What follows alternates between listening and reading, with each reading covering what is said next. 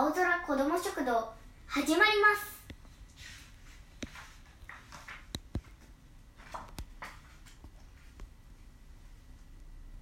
1春さんのお出かけ。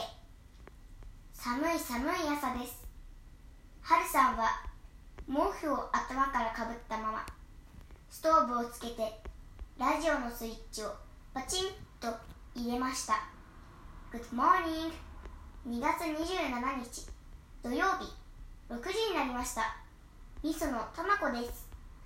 朝焼け山の空は少し雲がありますが今日のお天気は久しぶりに晴れの予報。皆さんお出かけ日和です。ラジオから流れてくる元気な声と音楽に誘われて春さんはカーテンを開けました。あらたまこさんったら本当。天気になりそうね。春さんは毛布から頭を出しながらラジオに話しかけました。梅もちょうど見頃ですね。もうそんな季節だったかしら。今朝朝焼け公園を通ったら花のいい匂いがしていました。皆様も春を感じにぜひお出かけください。ではニュースをお伝えします。そうね。こんなお天気のいい日にお家にいるなんてもったいない。春さんは毛布をパッと放り出して着替えを済ませ顔を洗い髪を溶かしてシュッとエプロンを巻きました。せっかくでせっかく出かけるんですもの。美味しいものを持っていきましょう。春さんは大の食いしん坊なのです。まずはご飯。冷たい水でお米を研いで炊飯器にセットします。お次は大根に人参ごぼうに里芋こんにゃくにしいたけと油揚げ。トントントンと小さく切って鍋に入れだし汁を入れてコンロに火をつけます。そうそう畑にネギがあったわね。春さんは庭に出てネギを一本抜いて土を払いました。丁寧にアクをすくって味付けをして美味しいけんちん汁の出来上がり。今度は炊き上がったご飯をおにぎりにしました。けんちん汁はスープジャーに入れておにぎりはホイルに包みますそれをバスケットに入れて出発です。春さんの家から朝焼け公園までは歩いて20分くらいかかります。いつもならバスに乗ってしまうところですが道端に可愛らしい大犬のふぐりやなずな野岸の花が咲いているのを見つけて春さんは歩いていくことにしましたおや春さんじゃないの？角を曲がったところでパン屋の奥さんに会いました。あら麦さん。お久しぶり。しばらく見かけなかったけど元気だった？ええ寒いのが苦手でこもりがちになっちゃって。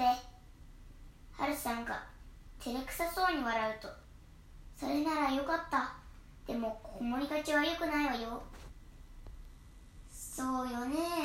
近いうちにまたパンを買いに行きますね。春さんは麦さんとさよならをして公園へ向かいました。とことこ歩いていくと坂の途中で郵便屋さんに出会いました。おや春さん珍しい。どちらへお出かけですか？梅の花を見に朝焼け公園までね。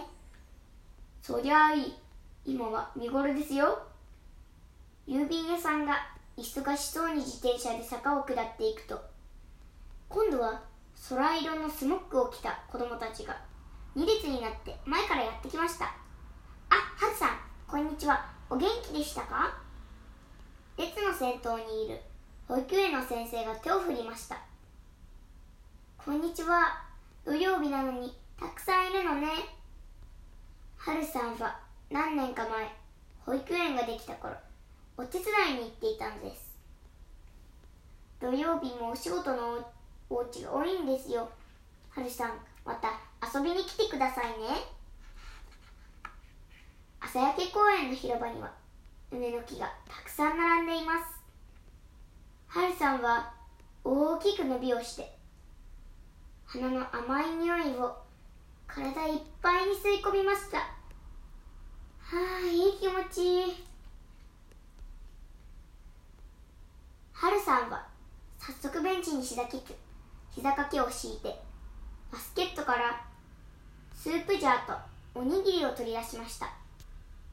湯気の上がったけんちん汁にネギをパラリとのせます。なんていい匂い。いただきます。その時隣のベンチに女の子がちょんと座って袋をガサガサさせました。あら麦さんのパンね。思わずハルさんが声をかけると女の子は驚いた顔をしてうなずきました。私も麦田さんのパン大好きなの。女の子はふーんと言うとタタタッとハルさんの前に来て1個あげるとパンを差し出しました。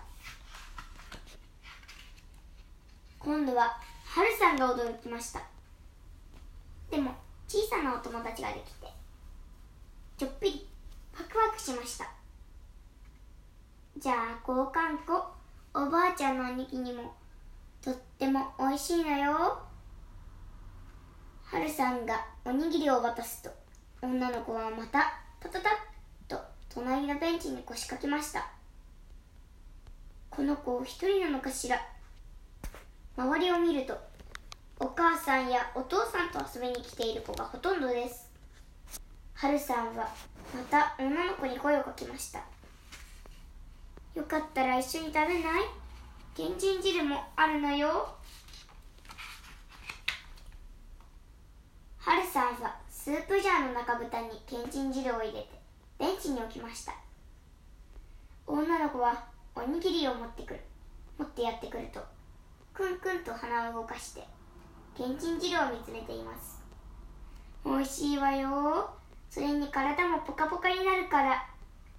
はるさんが飲んでみせると女の子もこくりと飲みました。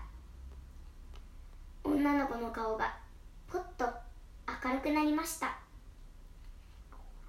続く